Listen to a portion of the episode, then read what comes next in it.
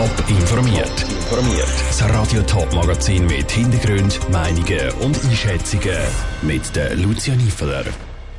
Wie das neue Gebäude von der Wasserschutzpolizei Zürich aussieht und was die sogenannte Generation K am meisten beschäftigt, das sind Themen im Top informiert.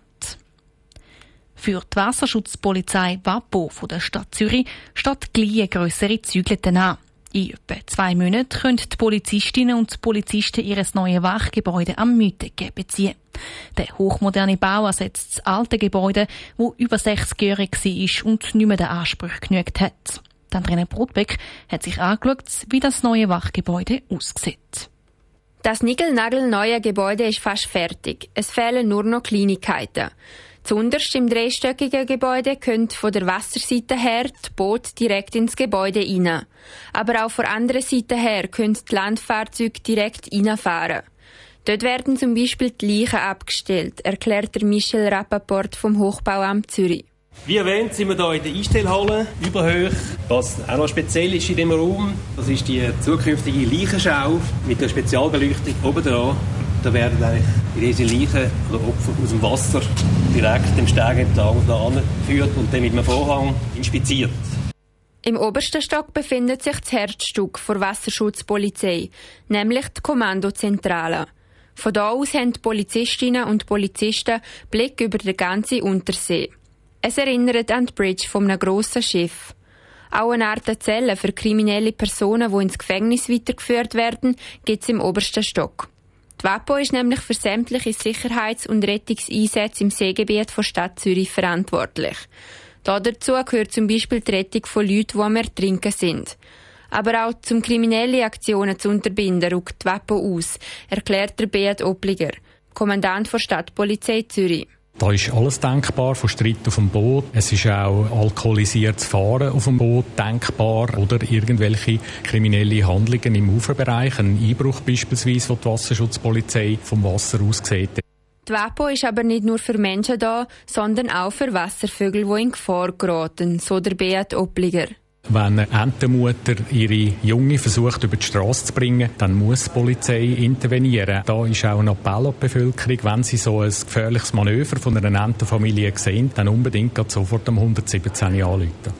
Der Kommandant der Stadtpolizei Zürich, Beat Opliger, im Beitrag von der Anrina Brotbeck. Das neue Gebäude der Wasserschutzpolizei hat etwa 22 Millionen Franken gekostet. Wegen Lieferengpässe und Bauklagen findet der Einzug auch rund ein Jahr später statt, als geplant war. Sie sind 17 bis 20 und werden auch als Generation K bezeichnet die Generation, die Krise erlebt, wie die von der Umwelt, von Corona oder jetzt der Krieg. Wie geht es der Generation K und wo gibt es Handlungsbedarf? Eine aktuelle Studie liefert Antworten. Aus dem Bundeshaus berichtet Cosette Espinosa. Die Jugend von heute ist in den letzten paar Monaten durchgekodelt worden. Hangli sich regelrecht von einer Krise zur nächsten. Der Stefan Huber ist Bildungsexperte an der PH Zug und er hat eine aktuelle Studie geschrieben, die beschreibt, wie es diesen jungen Menschen, einer sogenannten Generation K, die für Krise steht, so geht und was sie beschäftigt. Umwelt ist das eine Thema. Das war ja auch vor Corona schon ein ganz wichtiges Thema für junge Menschen bei uns in der Schweiz, aber auch in Österreich, in Deutschland. Aber es ist natürlich dann Corona gewesen. Das hat sie intensiv beschäftigt in einer Phase, wo die Lust haben aufs Leben. Jetzt man denkt, Corona sei überwunden, kommt der Krieg in der Ukraine. Das erschüttert natürlich dann auch nochmal. Gerade Corona hat die jungen Menschen, die an Schwellen stehen ins Erwachsenen und damit auch ins Arbeitsleben, ziemlich herausgefordert. Man kann plötzlich eben nicht das machen, von dem man gehört hat, von der großen Schwester oder dem großen Bruder oder von Freunden, die schon älter sind. Da gehen wir auf Festivals, da machen wir Party, da passiert was, da ist Leichtigkeit, da ist Freude, da ist Spaß. Im Vergleich zu Deutschland und Österreich haben die Jugendlichen weniger lange unter den Corona-Einschränkungen müssen leiden. Nicht zuletzt, weil die Schulen viel weniger lang zugehört haben.